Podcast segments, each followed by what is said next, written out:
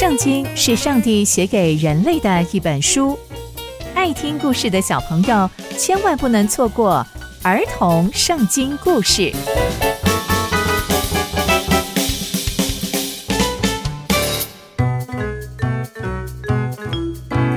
各位亲爱的大朋友、小朋友们，大家好，我是佩珊姐姐。小朋友们，今天佩珊姐姐要跟大家分享的故事是《流浪的鸭沙龙》。我们在前一集中知道。大卫的其中一个儿子押沙龙，为了帮自己的妹妹他玛报仇，他就把自己的兄弟暗嫩杀死了。大卫知道之后，就非常非常非常的悲伤，而押沙龙也因为害怕后果而逃走。那接下来又会发生什么样的事情呢？就让我们继续听下去吧。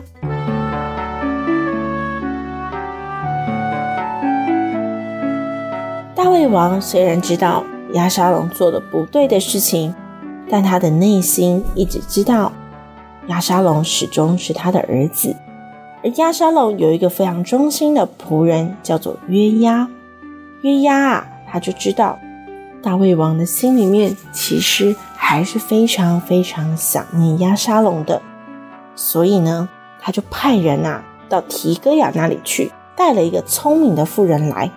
然后他对这个妇人说：“哎，夫人啊，我跟你说，你要假装你们家有丧事，你要穿上丧服，你要假装啊自己是一个为死者居丧很久的妇人，就是蓬头垢面的衣服也要这样脏脏的，然后不可以化妆，要素颜，就是好像你们家有不好的事情很久一样。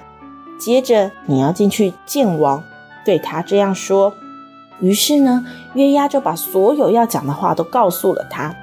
原来呀、约押想要借着这个妇人来劝劝大卫王，让他再见自己的儿子。于是呢，这个妇人呐、就进去见大卫王，俯伏在地，并且叩拜大卫王，说：“大卫王啊，请你帮助我。”大卫王看到这个妇人，就问他说：“嗯，你有什么事情呢？”需要我怎么帮助你呢？这位妇人啊，就跟他说：“我实实在在是一个寡妇，因为我的丈夫死了。我呢，有两个儿子。有一天啊，他们两个就在田里面打架，在那个时候，没有人劝劝他们，这一个就打那一个，那一个又打回去，两个就这样打着打着。”有一个就被打死，现在全部家族的人都起来攻击我说，要把凶手交出来，好让他们处死刑。你们看我要怎么做呢？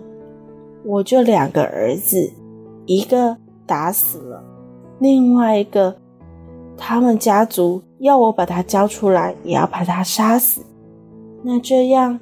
我在这个世界上就没有家人了，而我的家也没有后代了。大卫王听到那个妇人这样说，他就说：“你回去吧，我一定会为你处理这件事情的。”这位妇人又对大卫王说：“王啊，愿这些罪归到我跟我父的家。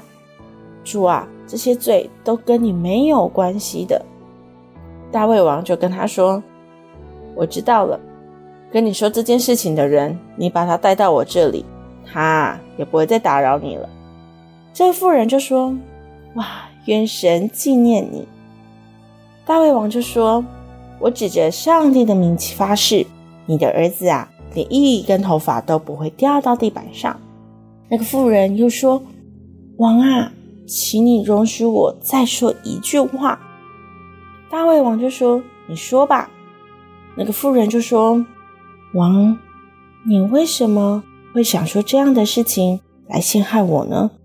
大卫王，你说了这些话，如果不让自己逃亡的人回来，就是个有罪的人了。你看，我们这些人啊，都是必死无疑的，就像水泼在地上不能收回来一样。可是上帝不取人的性命，反而啊。想方设法让逃亡的人啊不会永远离开他。现在我来对我的王、我的主，就是你说这些话，是因为大家都害怕，所以我想啊，我要对你说的，我对你提出的要求，也许你会成全，好吗？婢女又想，我的王啊，就是你，大卫王，你一定可以像神的使者一样分辨是非，愿上帝与你同在。大卫王听了这些话之后，想一想，就说：“我要问你一句话，请你不要欺骗我。这一切是不是约押安排的？是不是约押要你来跟我说这些话？”这个妇人就回答他说：“我的王啊，你所说的没有错，就是约押要我来的。这些的话也是他要我向王所说的。哇，原来约押做这些事情。”就是要挽回大卫王所做的一切，他担心大卫王再也不见他的儿子，而留下了遗憾。而大卫王也对约押说：“你看，这妇人所说的，我都已经同意了，你去把押沙龙带回来吧。”约押就俯伏在地，叩拜了大卫王，为王祝福，又说：“啊，主啊，你知道我今天在你眼前蒙了恩。”因为主，你成全了仆人所求的，约押就起来往基述去，把押沙龙带回耶路撒冷。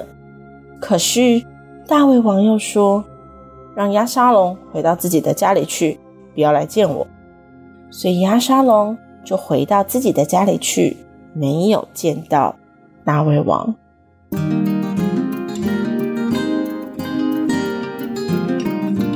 从今天的故事，我们可以知道，大卫的儿子亚沙龙因为害怕后果而开始逃亡的生活。但大卫王十分想念亚沙龙，虽然亚沙龙啊做了不对的事情，但大卫王仍然想念他。而大卫王中心的大臣约押就安排了这一位聪明的妇人，来让大卫王想通大卫王内心那个错综复杂的情绪。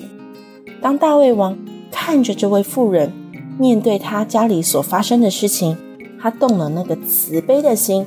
他知道他的儿子再怎么样都是他的儿子，而且上帝也不会不看他每一个孩子的脸。所以大卫王就告诉那个妇人说：“我会为你主持公义。”但是反观到他自己的家中，他却让押沙龙流浪在外。透过这件事情，让大卫王想通。他其实应该把鸭沙龙接回来，而到后来，大卫王也知道这些事情都是约押的安排，而约押也把鸭沙龙带回国。